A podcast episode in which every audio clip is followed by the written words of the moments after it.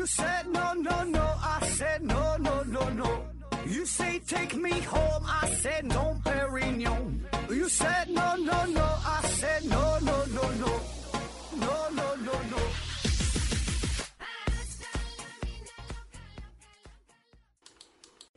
拼命探索，不求果。欢迎您收听《思考盒子》，本节目由喜马拉雅平台独家播出。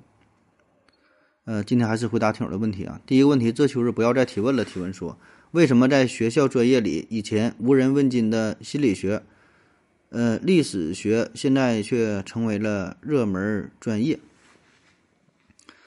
呃，说这个心理学、历史学啊，这些在学校专业当中好像不太受人重视哈，无人问津。嗯、这事儿我感觉就咱们报考大学的时候啊，你选专业最优先考虑的，必然呢就是毕业之后了是否好找工作，对吧？就业这个事儿。然后呢，这个这个专业呢赚不赚钱，对吧？这个是咱们首先考虑的。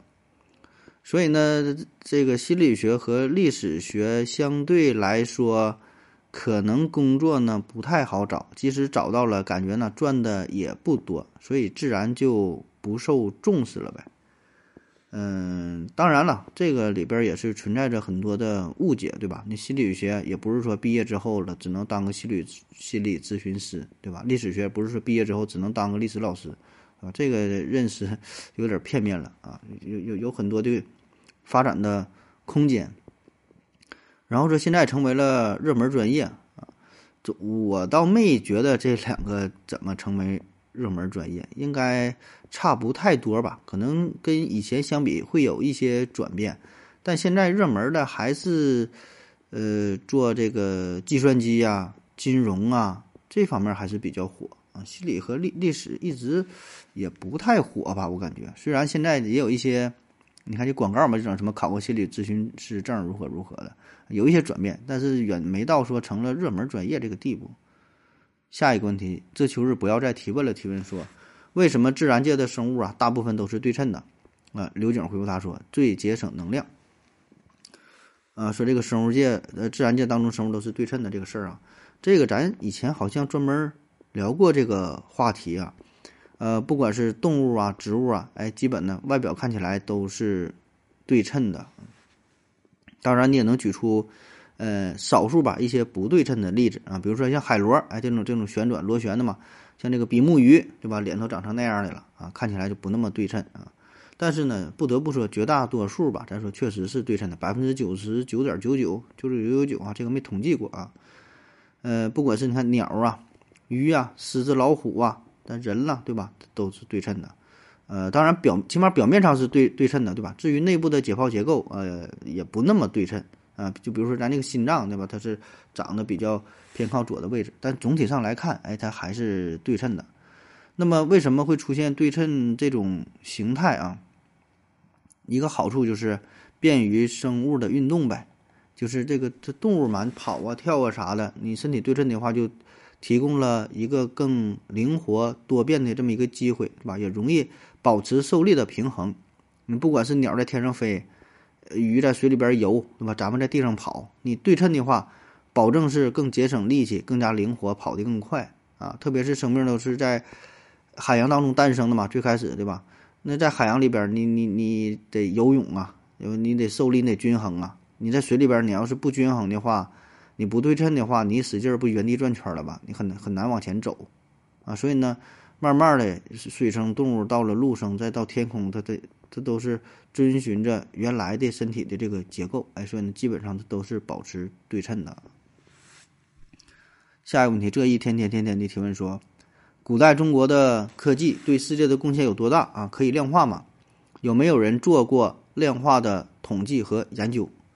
嗯，学高化了就别吃了。回复他说，我觉得很少啊。现代科学呀都讲究严谨，古代中国的数理化呢实在是不太行啊。偶尔虽然偶尔有九章算术和祖冲之这种啊，但是太孤立，还没有形成一个很完整的体系。这玩意儿也没法量化，就算祖冲之先把圆周率算到了第七位（括弧还是第几位来着），但是实际的应用呢，可以说没有啊。这算有贡献还是没有贡献呢？说中国古代科技对世界的贡献啊，这怎么比较？是否能够量化？呃，我觉得想把科技的成果这种贡献进行量化，这个事儿吧，呃，难度太大了啊，或者说几乎是不可能的。且不说中国古代，就中国当代的科技，也不说中国吧，就是你中国现在那那个世界上现在任何一个国家，它的这个科技对世界的贡献比例有多大，可以量化吗？它也不可能。你说日本的贡献有多大？荷兰的贡献有多大？德国贡献有多大？韩国贡献有多大？你随便可以拿出一个国家，它的这个贡献有多大呢？对吧？占全世界的百分之几呢？对吧？百分之十、百分之二十，那数怎么算？对吧？谁比上谁？它没法去量化，没法去进行一个客观的评判。那且别说是古代了，再加上这个时间的因素，对吧？有有很多呃不可预测的东西。就比如咱说这个造纸术哈，四大发明的造纸术。那你说这个造纸术和电话这个发明相比较的话，你觉得这两个贡献谁更大，对吧？咱就不说不扯别的，就不讨论别的，说占比如何，就单纯这两项发明的话，你说哪个贡献更大？造纸术和电话，你能比吗？也很难给出一个明确的答案，对吧？你只能是从不同的角度呢进行呃分析，来进行比较。这个它有它的这个特点，它有它的特点，对吧？但你说哪个更大，你也不知道哪个更大。所以呢，这种贡献吧，更多的呢是我们一种非常模糊的感性的认知，啊，并不是一个客观上的数据的比较。呃，当然有一些情况，就是这两个比较，就这两个东西差别实在是太大了。对吧？你这边人家是发明了电子计算机，你这边呢是发明出了一个快速烤地瓜的办法。那很显然，电子计算机的这个贡献更大啊。但是说，那你这个贡献比这个快速烤烤地瓜的办法这个大多少倍？大十倍、一百倍、一万倍，你能比吗？你也比不了。所以你说这事儿咋比？对吧？它没没没没法比呀，啊，我们只能有一个感性的认知啊。再有呢，就是很多的科技创造吧，它这个带来的贡献呢，并不是科技本身啊，而且可能是在当当时这个时代，没有什么太大的应用，没展现出来。就像好比说火药，那当时发明火药，你说有什么用？当时没有什么用，后续的会来带来一些连锁式的反应，有一些你是完全不知道的，可能是过了多少年才使用的，对吧？所以呢，你看这个火药刚刚开始出现，谁能想到到后来用用到这个？呃，热兵器的战争用到这个战争当中，然后是开山呐、修桥啊、修路啊、挖矿啊、炸个什么东西啊，你也想不到。指南针，那谁能想到在大海、大航海当中有重要的使用？大航海又会带来贸易上的往来、各种文化上的交流啊，甚至说的一些什么什么殖民地呀，改变了世界的格局。那你说这个是不是指南针的作用呢？有一定关系，但也不是全是指南针，对吧？但保证是有一定的应用。所以你这玩意儿，你说怎么比呀，对吧？这个我觉得，嗯，需要考虑的因素太多啊，有直接的影响、间接的影响、后续很多的改变啊，这个涉及的面太广了。下一个问题，一生有你提问说：何子你好，现在铝锅铝勺啊不用了啊，说是对身体不好。铝的易拉罐和铝箔呀等为什么还在广泛的应用？刘景回复他说。易拉罐啊是铝镁合金啊，不是纯铝啊。铝箔呢虽然是纯铝，但是，呃，铝箔在使用时较少长时间加热啊，析出的铝离子非常少。建议，呃，铝箔纸烹饪不要长时间加热。现在有一种锅呀是氧化铝做的，铝的表面被氧化了，不会再析出铝离子。下一个问题啊，正太有点躁狂啊，有点狂躁啊，提问说。没有内燃机或者是其他装置提供动力啊，人类如何实现第一次环球旅行？靠风嘛，风都是往一个方向吹呀。靠洋流嘛，洋流都是往一个方向流嘛。刘景回复他说：“是的，靠风，依靠风帆技术可以做到，呃，利用各种方向的风向向前航行啊。”说第一次环球航行啊，呃，是一九啊一五一五一九年嘛，一五一九年九月二十号哈，这麦哲伦。这个带领他的队伍从这个西班牙出发，然后环球航行。当时呢，他这艘主的这个船舰哈，是叫特里尼达号，哎，排水量一百一十吨啊，这是主船舰。另外呢，还有四艘不不足百吨的小船。那这个船呢，当时主要的动力呢，就是靠这个风帆嘛，然后利用季风，利用洋流，哎，比如一开始利用的这个东北季风和这个赤道洋流，沿着。呃，非洲西海岸南下，哎，这咱上初中的时候吧，还是高中啊，学这个地理不都学过嘛？这个洋流嘛，不同地方洋流有有有有这个方向固定的啊。然后问题就来了，对吧？你说这个季风啊，还是洋流啊？它这个方向都比较固定，你很难说随心所欲的想往哪走往哪走。哎，其实呢也不是这样的哈，并不可能是在往这个水上在海上随波漂流。呃，就比如说利用风这个事儿，它有一个很牛逼的技术啊，就甚至可以逆风这个走这个之字形前进啊。当然这是一个力学上你可以分解一下哈。总之吧，就是可以利用一些技术啊。然后呢，呃，利用这个风啊，利用洋流，这个是提供一个动力。然后呢，方向你是可以进行掌控的。下一个问题，安迪雨辰提问说：“何子老师问个问题，走路的时候啊，为什么鞋垫总是窜出来啊？是脚不一样，还是鞋不好，还是走路姿势有问题？要说姿势有问题，为什么我是一只鞋垫窜出来，一只不窜出来？”呃，幸福的夏洛回复说：“脚和鞋不合适啊，合适的话不会出来。各种原因，可能是鞋垫材质的问题，还有走路的姿势，它不是一下子冒出来的，是一点点出来的。”呃，飘扬刘飘海刘洋回复说：“是鞋垫和鞋不匹配啊！你想一下，运动鞋里面自带的鞋垫，它它咋不跑出来？啊，是走路的时候这个鞋垫莫名其妙的出来啊？这原因非常多呀，对吧？但是呢，无外乎就是这个你的鞋。”你的鞋垫儿啊，还有你的脚，或者说你的袜子，这三者之间的关系呗。那最主要的原因，通常啊，就是你这个鞋垫它比较小、比较软、比较薄、比较滑。那么这样的话呢，就导致了鞋垫和鞋之间的摩擦力没有你这个袜子和鞋垫之间的摩擦力大。所以呢，这个时候，当你走路走了多了，嗯，就鞋垫就被带出来了。反正就这三者之间的关系，对吧？然后呢？你说什么走路的姿势啊，走的快了、慢了、跑跳啥，这些都是一个诱因。下一个问题，爱上咖啡的感觉提问说：夸克带三分之一的电，是不是证明电子可以？夸克带三分之一的电，是不是证明电子可以再分？啊，按道理说，电子应该是三分之三，三分三个。按道理说，电子应该是三个三分之一的负电组成的才对。啊，刘景回复他说：“夸克带的不是电子，是电荷，三分之一指的是夸克带有的电荷量。”呃，然后他又回复说：“这个谁都知道，明白吗？问题是怎么会有三分之一的电量？电子是一个电量，不就证明电子还可以呃再分嘛？不就是以前认知错误嘛？实际上，电子的电量是三，而不是认为的一。”刘景回复说：“电荷不是物质，是性质。”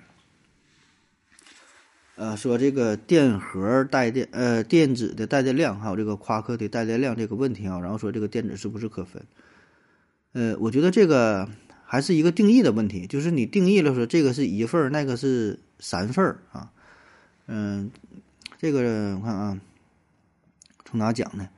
咱们是先发现的电子，对吧？然后才发现的。夸克，或者说才定义的夸克。那当我们发现电子的时候，觉得这个电子啊，它很小，哎，它也无法再分割了。然后呢，就认为啊，它的带电量呢，应该是最小的一份儿啊。然后就规定啊，一个电子所所带的这个电荷呢，是称为基本电荷，大约呢是一点六乘以十的负十九次方，呃，库仑啊，这么多带电量，就最小的这么一份了。用这个小写字母 E 来表示。呃，结果呢也确实如此啊，就是后来我们发现所有的这些带电体，这个电荷量都是 E 的整数倍，啊，最少也是一倍、两倍、三倍、四倍啊，十倍、一百倍，都是整数倍，没有说的，呃，带了二点五倍的这个电量，带了三点七倍的这个这个电子的电量，没有，都都是整数倍。那么直到这个夸克的发现，这个夸克的带电量哈是 E 的三分之二倍，或者是负三分之一。倍这么多，哎，所以呢，这位听友就提出了这个问题啊。那么，确实啊，这问题来了，就是否可以由此推导出电子它是可分的呢？对吧？它不是一个整体啊，有有有有发现比它这个电量少的呀，是它的几分之几的啊？呃，那么这个事儿呢，咱们现在还不知道，起码呢，从现在的这个能力吧，现在的技术来看嘛，你你电子是不是可分的还不知道，人类还没有这个能力，所以现在咱们的结论是电子是不可分的，对吧？嗯，那么这位听友的问题就在于说，这个夸克的带电量是比电子还要小，那么是否是可以推测电子是继续可分的？是，就是说这个能不能成为一个足够的理由啊？呃，我觉得呢，这种想法呢是保证科学家保证也想过了，对吧？而且你你你提出的这个思路呢，确实有这种可能性，起码说不能否认啊。但是呢，不能以此作为一个直接有力的证据，只能一个提示，但是它不是一个直接的证据。我给你举一个不太恰当的例子吧，我自己瞎想的，不知道对不对啊？就比如说咱们这个宇宙啊，是上帝创造的，咱就假设啊，上上帝他造的，然后他制造宇宙不得需要一些原原材料嘛，就像咱盖盖房子用各种砖头一样。那么这个电子呢，就是相当于一种砖砖头啊，然后夸克呢也是一种砖头啊。咱这里说的砖头呢，就是最小的制造这个宇宙的基本单位了，就这么一个砖头啊。咱咱假设它是不可再分的了啊，最小这么砖头。然后这些砖头呢，它并不一样啊，有的砖头大，有的砖头小，有的砖头轻，有的砖头重，有的砖头就是这这带电量也不一样，有的带这么多的电，有的再带那么多的电啊。这个呢，都是砖头的一种属性。然后说夸克这种砖头，它的带的这个电量是一份儿，然后呢，电子这种砖头，它的带电量呢就是三份儿。但是说它们俩这个大小，也可能是电子比夸克大，也可能呢电子比夸克小，体积也可能是电子比夸克大，电子比夸克小啊。当然我说的是，就就实际上这个是进行可以进行测量比较的哈。我是为了举这个例子嘛，就把它比喻成砖头的话，那么在这种情况下。就是它的大小啊，它的重量啊，它的带电量啊，都是它本身的一种属性。你并不能因为说，呃，这个砖头的带电量比那个小，说它就是由它组成的，并不是啊。这个只是都已经是它本身的一个基础的性质了。嗯，我不知道我这么解释你能不能便于你的理解啊？当然，我这个解我这个举例也不知道对不对啊？是瞎编的。下一个问题，这一天天天天的提问说，为什么人的五感呢？视听嗅触味啊，只有视觉和听觉带来的道德、道德情感因素。为什么只有听觉、嗅觉带来的道德情感因素啊？比如我们听国歌啊，会令人充满力量；看书呢，会分为正经的片儿和正经的书和小黄书啊；而吃食物呢，就不会分为正经的食物和不道德的食物。这是不是跟文字有关啊？说文字只能看和听，不能尝，不能摸，不能闻。呃，飘海刘洋回复他说：“你这个比喻不对哈，闻到好闻的东西呢，心情好；闻到恶臭的东西呢，也会感觉到难受。触摸到小姐姐的皮肤非常舒服，呃，上厕所触摸到屎就很尴尬呀，那味道也一样啊。你这个上下逻辑混乱。”刘景呢回复他说：“无感带有情感色彩的是。”带有情感色彩，是因为现实中五感与情感嗯产生了联系，其他感觉呀也可以产生情感联系。比如我在秋天失恋了，每到秋天，感觉到秋天的温度比较惆怅啊。比如闻惯了女生女友生长的味道，身上的味道应该是，每当闻到类似的气味，就会唤起你的想念。比如吃惯了妈妈做的菜肴，每当闻到相同的味道，就会让我嗯让你想起了妈妈。呃，飘海流洋说：“你说的有道理啊，各个器官各负其职。”啊，他就说这个咱们的五种感觉啊，咱们的五种感觉和你的一些情感因素的联系，我觉得这样呢，就是呃，咱们获取外界的信息，主要呢是依据你的视觉和听觉，其他的这个感觉所占的比例啊是比较少的。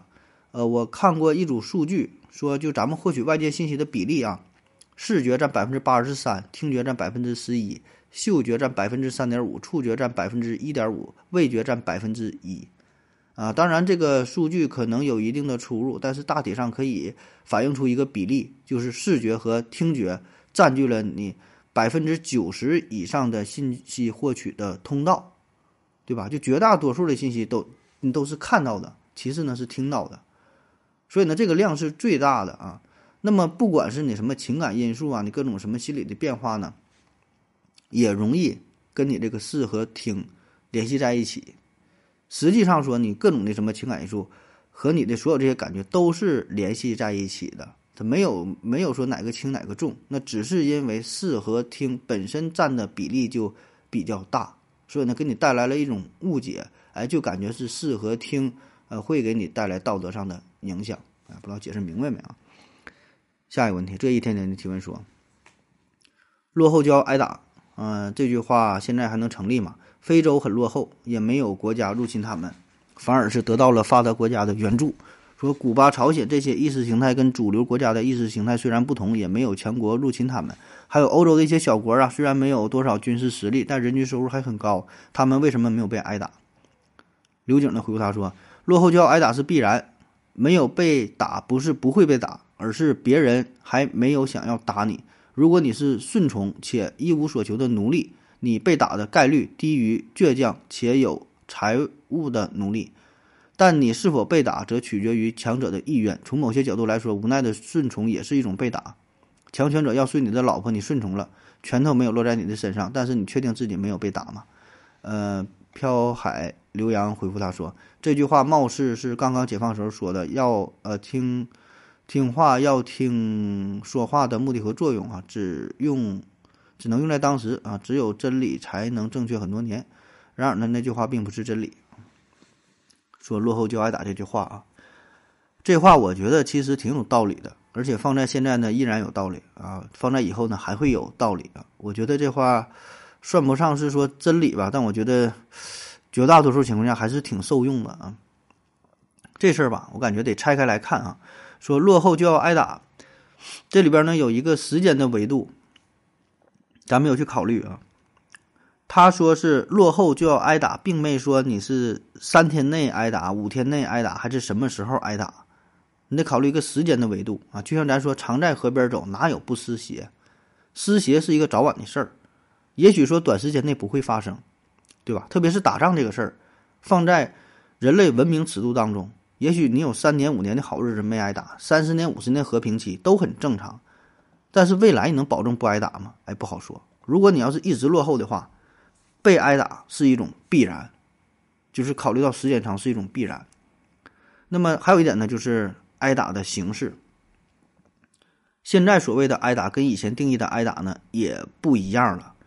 以前的挨打呢就是单纯的战争，对吧？靠这个飞机、大炮。那现在的挨打呢是全方位的、方方面面的打击，政治上压制你，经济上制裁你，科学技术上制约你，道德上绑架你。人文上冲击你，对吧？在这个国际话语权上削减你，对吧？再往大了说，甚至可以就是动用一些一些什么呃隐形的病毒啊，就其他的一些什么方式去去去去影响你，这些都是都是一种挨打呀，就让你整个的国家的人民生活水平不断的下降，国力不断的下降，所以这种整体的打击一点不比战争带来的影响小。所以呢，我觉得这个它也是一种挨打。如果你单纯的指的那种战争的挨打，那确实，呃，战争并不容易出现。但是现在已经不需要，呃，传统意义上的那种狭义上的战争了，对吧？就是现在这个国国际局势很不稳定，各个国家勾心斗角，一直都战争一直都存在啊，对吧？所以这例子咱就不用不用举了啊。所以呢，这个。打你啊，他并不是说最终的目的，对吧？目的呢，可能就是让你消失，让你自生自灭，悄无声息的你就你就离开了，杀你于无人无人之中，这还不叫挨打吗？对吧？那非得说拿原子弹扔扔你扔你家门口这叫挨打吗？打打杀杀的多不文明啊，还对吧？这样的见雷神血这也不好，所以呢，会有很多隐匿的打击是你看不到的，是你不知道的，对吧？就当今这个时代。呃，挨打和用武力这两个已经是可以完全完全分开了啊，所以不要看到那些表面的现象。现在那些落后的国家仍然还在被挨打。那么，当然，如果你要是细分析起来吧，这里边就像你举的一些反例啊，什么欧洲呃那个非洲一些小国没挨打呀，怎么怎么挨打？这个挨打，你看非洲那些小国有一些没挨打，为啥没挨打呢？它又弱小又穷，又没有资源，又没有矿产，地缘政治学上没有什么价值。就是没有任何可可利用的地方，对吧？它本身它也维持不下去了。那你说这个时候老美还是打它干啥，对吧？起码现在短时间内是无利可图。他有眼中有有更好的、更大块的肥肉去吃，所以没有必要去打你。也许有一天想打你，那再去打。那不可能说落后，全世界落后的国家多了，那比美国落后的国家多了，全去打嘛？他不能全打，他也打不过来，对吧？他保证得挑这个最有用、对他利益最大的打。那么再有呢，就像美国和加拿大这种关系，你说美国能打加拿大吗？呃，轻易也不能打，因为啥呢？他们有一个核心的利益所在，对吧？它是一个利益的共同体。那么相对于美国来说，加拿大那还是比较落后的，对吧？但是呢，加拿大没没挨打，可问题是呢，如果真的有一天你要想打你的话，说打就打，对吧？欲加之罪，何患无辞？所以重点呢，还得是提升自己的力量，只不过是现在没打你而已。但是加拿大他自己一定，他也隐约的会感到这种威胁，对吧？他也想提升自己的国力，不能总是依附于别人的，呃，这个这个压制之下，对吧？你这个日子并不好过啊。还有一些呢，可能就是，呃，没有必要去打你，可以用更加简洁的方式去处理掉，对吧？打人嘛，毕竟还是要流血的。对吧？伤人八百，什么什么致损致损一千的，打人这个对于双方来说都是一种损失。所以呢，现在有更加文明的、简洁的方式去解决了啊。比如说你家有石油，我这原子弹，我这后边一摆往上一亮啊，呃，说你那个石油给我吧，你别要了，然后那人家直接就给你了，那就完事儿了呗。那你说还打不打？那就不打了，啊。但是你说这种，你说直接给你抢石油这个事儿，算不算挨打嘛？落后就挨打，算不算呢？我觉得那也算呢。那非得说那。拿拿着石头往脑瓜上打就挨打吗？也不是啊，我就把钱给要了，这这就完事儿了呗，对吧？那你说还咋叫挨打？那还有一种情况就是，虽然比较落后，但是呢武力可能挺强的啊。就是对于有一些咱说就拥有核武器的国家，非法拥有核武器的，呃，当然这里边你就得先定义一下什么叫做落后了，对吧？就是说一个国家它拥有核武器，或者它的军事实力很强，但是它的人民生活水平很低下的话。这个国家算不算落后呢？所以呢，那对于这种国家，那么你也可以说它是落后，你也可以说它是先进，就是看你从哪个角度去评价。那起码呢，对于拥有核武器但是人民生活水平比较低的这种国家，那么其他的比它强硬的国家也不会轻易去打，毕竟呢，这个代价还是比较大的，要权衡一下利弊。它有更软的柿子，就捏捏这些更软的也就 OK 了啊。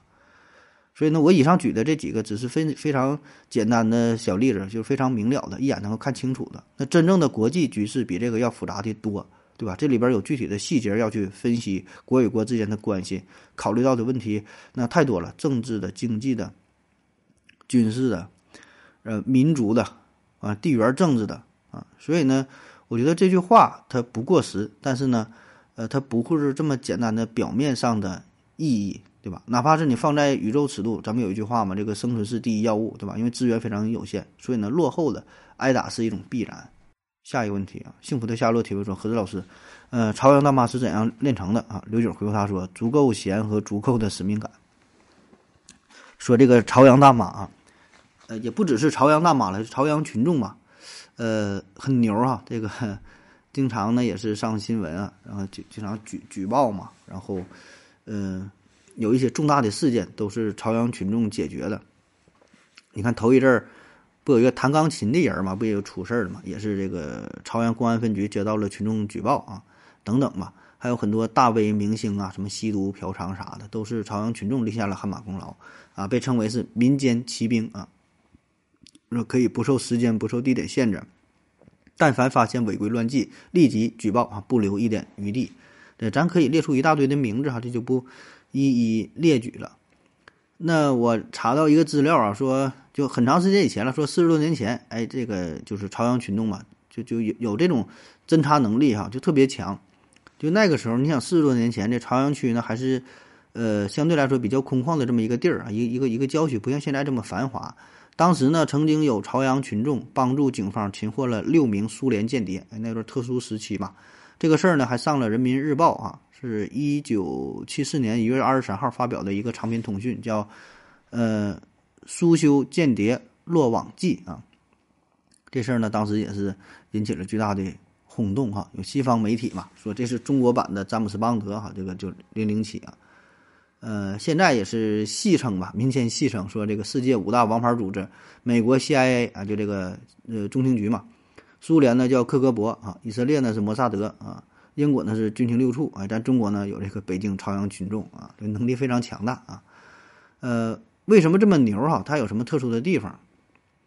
首先呢，这北京朝阳区，它虽然不是北京面积最大的区吧，但也足可以称之为北京第一大区啊。它人口它也是最多的，应该是常住人口是三百多万。那么这个地方呢也是非常的繁华了啊。当然，北京它没有没有不繁华地儿的，哪个区都繁华。这个朝阳区呢是各种。高档的住宅呀，是高楼大厦呗，对吧？而且很多富人呐、明星啊，都是扎堆儿哎，在这地方定居。呃，坐拥国贸、三里屯酒吧、银泰中心、七九八、SKP 等等等等吧，就就是各种高档繁华的地儿。嗯，还有一水的这个外国驻华大使馆啊，一些影视娱乐的公司，等演演艺圈什么什么新媒体啥的，很多行业哎也都是在这个地方。所以说这非常的丰富多彩啊，这里边流动性也是比较大，这个这这人员，然后呢也是充斥着金钱，充斥着。权力啊，充斥着一些肮脏的交易啊，就是人员结构复杂，人口流动性大，所以那么这呢也是带来了很大的问题。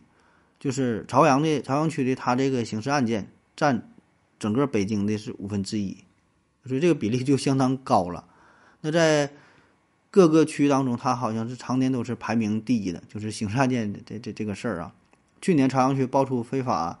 呃，聚众非法集资案件的总金额达到了两千一百亿哈，你想想，这一个区啊，这非法集资干到两千一百亿啊，所以呢，这个朝阳区也是面对着很大的管控的压力，所以这个北京各个社区其实也都在进行着呃社区民警嗯助学制的一个工作，就是啥呢？就发动群众嘛。那朝阳区呢，更是啊把这个事儿哎做到了极致，他也是根据自身的一些特殊情况嘛。在各个街道啊，也组织了这种这种这种学习，然后发动一些治安志愿者呀、专职的巡逻队啊、呃治保积极分子啊等等啊，就是组成了这么一个民间的，呃这么一个呃自发的呃志愿者的这么一个活动啊。有的是穿着制服了，你看带着这个红袖章了，还有一些非常隐蔽，比如说遛枣的一个大爷呀、看车的大妈呀，你也看不出来啊，他有什么特殊的。哎，实际上他也是这个治安志愿者、专职的巡逻队儿，就隐藏的非常深。所以这样呢，就形成了一股，呃，可以说是无形的力量哈，一支隐蔽的队伍。我看到一个数据嘛，是，呃，华严北里西社区，说这个小区啊有治安志愿者多达二百余人，专职巡逻队是七八十人啊，义务巡逻员是三百多个，治保积极分子是二百多人啊，你想想这得多少人哈？这个队伍是非常的庞大啊，那他们管的事儿也很多，小的到鸡毛蒜皮的。疏导邻里之间的矛盾呐，识破街头诈诈骗呐，呃，维持这个社区的和谐呀，哎，等等大事小情的也全都管啊。那有人可能会问了哈，这些大爷大妈这个业务能力行吗？对吧？别再抓错了，再给人添麻烦啥的。哎，这个也就是定期呀会做一些呃培训的工作。就是朝阳区警方呢也会专门哎给给一些志愿者呢进行一些实战的教学演习，所以呢这些群众的业务素质相当之高了啊。呃，我查到一个数据，说是二零一五年，说是登记在册的朝阳群众治安志愿者已经达到了十三万，啊，向公安机关提供情报二十一万条，你想二十一万条这可不少了。而这里边咱经常听说的，在能看到新闻的，什么吸毒贩毒这个线索呀，只占八百五十一条，占总案件量的不足百分之零点四啊，所以这个只是其中的一小部分啊。就我们看到一些明星啊，什么吸毒啥，这是网上爆出来的啊。那实际上呢，他还默默的做了很多的工作，可能咱都不知道了。所以这一点确实挺牛的，这个也是挺值得佩服的吧。下一个问题，这一天天的提问说，中世纪的欧洲真的很黑暗吗？那个时候，欧洲人民的生活水平对比同期的中国人民的生活水平怎么样啊？刘景回复他说，差不多。中世纪的欧洲是宗教统治的世界，生产力低下，战争频发。啊，这今天最后一个问题啊，说这个欧洲中世纪真的很黑暗吗？嗯，欧洲中世纪啊，粗略的说吧，通常呢就是指公元五世纪到公元十五世纪，差不多这么一千年嘛。呃，是从西罗马帝国的衰败啊，一直到呢文艺复兴，哎，就是这么两个时间节点啊，这一千年叫欧洲的中世纪啊。所以一一说中世纪呢，一般都得加上黑暗两个字哈，黑暗的中世纪。那说对比于咱们中国，那对比中国的话，这跨度很大呀。你想想一千年，嗯，大致呢是相当于当时中国的南北朝时期，一直到呢明朝初期。那么说这个黑暗啊，这里边说黑暗有有这么几层意思。第一呢，就是确实当时整个欧洲吧是陷入了一种比较混乱的状态。那各个国家呢，也没有什么完善的制度，对吧？成天就是打仗啊，战争频发，各个地方，呃，掠夺呀、侵略呀，嗯，不断扩大自己地盘啊。所以呢，连年的战争使得百姓也是民不聊生、苦不堪言。很多人呢也是被抓去当奴隶嘛。呃，民间也是有很多的盗窃呀、抢劫呀，就社会局势非常的动荡，哎，这是一方面啊，这黑暗。还有呢，就是从这个本身的生产力的发展，当时呢，这个整个社会的发展呢，文明的进程也是比较缓慢的啊，可以说。在工业生产方面啊，什么什么科学技术方面，就这些并没有什么本质上的太大的进展啊，所以这个也是也是黑暗啊，就是整个这一千年，呃，基本处于一个大停滞的状态啊，这叫一个黑暗。那还有一个黑暗呢，就是精神上的压制，就人文方面的，因为呃，当时主要就是教会嘛，教会统治啊，嗯，注意是教会啊，并不说完全是宗教啊，因为啥呢？这个教会。它是利用宗教吧？就宗教本身它没有错，不是宗教的问题，这是教会的事儿。教会的权力非常大，整个欧洲呢是处于教会的控制当中，啊，就是宗教它一直都存在，对吧？呃，那这么长时间，宗教它可以说更多的是一个相对来说比较积极的正面的作用，但是教会就不一样了，教会它是利用宗教啊达到自己的目的。所以那时候的教会就是老大，你敢不听教会的，直接就弄死你，啊！所以呢，可以说这这叫假借神的名义啊，达到自己的私欲。哎，这个教会啊，当时统治了这么一千年嘛。呃，再加上就是其他一些方面的一些疾病的大流行啊啊，比如说有两次比较有名的，一个呢是嗯查士丁尼瘟疫，嗯，发生在公元。五百四十年到五百九十年啊，具体死了多少人也不知道了啊。不过现在推测呀，说至少得死了两千五百万人口。还有一个呢，就黑死病是吧？这更有名了，是公元一三四六年到一三五零年啊，导致整个欧洲人口都下降，是吧？黑死病。那么还有就是其他的一些什么自然灾害呀，等等等等吧。你想这一千年，它保证有很多的波折，对吧？那么这些呢，也都是呃，把它归为叫黑暗的一一个方面嘛。那么说，对比于欧洲的人民，欧洲人民的生活水平跟咱们中国人民生活水平相比怎么样啊？这个他也没法去比，对吧？很很难比。首先，这欧洲它也是很大，对吧？咱说中国地方呢也是很大，人们的生活水平呢它也不一样啊。而且在时间的维度上，它也是一千年，对吧？你说空间上地域是很很大，时间上一千年，这一千年一千年的时间。中国也历经了很多的朝代，起起伏伏，兴衰变化，对吧？中间呢有像你说唐朝、宋朝这些非常辉煌的时期，呃，对吧？有有比他强的时候，那也有那不如人家的地方。那人家这欧洲中世纪这一千年，他也也有时候好，有时候坏，他也不可能一千年一直都都这么黑，所以中间听中经过的这个事儿太多了。所以呢，这个时间的维度、空间的维度，你说你这去比，他他他没法儿，你说怎么比，对吧？所以你这个必须得细点儿的说，比如说哪年哪年哪年，对吧？比如说这十年的跨度，然后中国，你说都叫中国那地方大了，你各个少数民族入侵啥的，你说谁跟谁比，对吧？那欧洲那地盘多了，对吧？你怎么比，对吧？你细点儿比还能比，那宏观的说一千年这玩意儿它不太好比啊。呃，然后回到咱这个问题，说这个黑暗的中世纪真的就很黑暗嘛？当然它也不可能一直这么黑，对吧？中间呢保证有闪光的地方。嗯，这里边我想说的啥呢？就比如有一些大学啊。世界最早的大学啊，意大利的博洛尼亚大学创立于呢一零八八年，你看到现在这多少年了？一零八八年呐，这可太牛了！还有像这个牛津呐、剑桥啊，呃，就巴黎大学呀、西班牙的萨拉蒙塔大学等等啊，那这些大学呢，哎，还也都是在黑暗的中世纪的时候诞生的啊。所以呢，它这个黑，它保证不是一黑到底啊。所以这个问这个朋友，这个朋友这个问题呢，也挺好的，挺有启发意义的。就在于啥呢？咱们一提黑暗的中世纪，就感觉它非常非常黑啊，然后怎么怎么都不行，社会方方面面都完蛋了。其实呢，并不是这样的啊。它这个黑暗，你得看跟谁比，对吧？黑的对立面又是白嘛，那么跟谁比是白啊？你得它这里边得横向的比，也得纵向的比。横向的比啊，就刚才说的中世纪，呃，这个欧洲。呃，跟咱中国比啊，或者跟其他的一些国家比，这是横向的比。更重要的点是啥呢？是纵向的比。纵向的比就是跟他自己之前、之后的时期去比。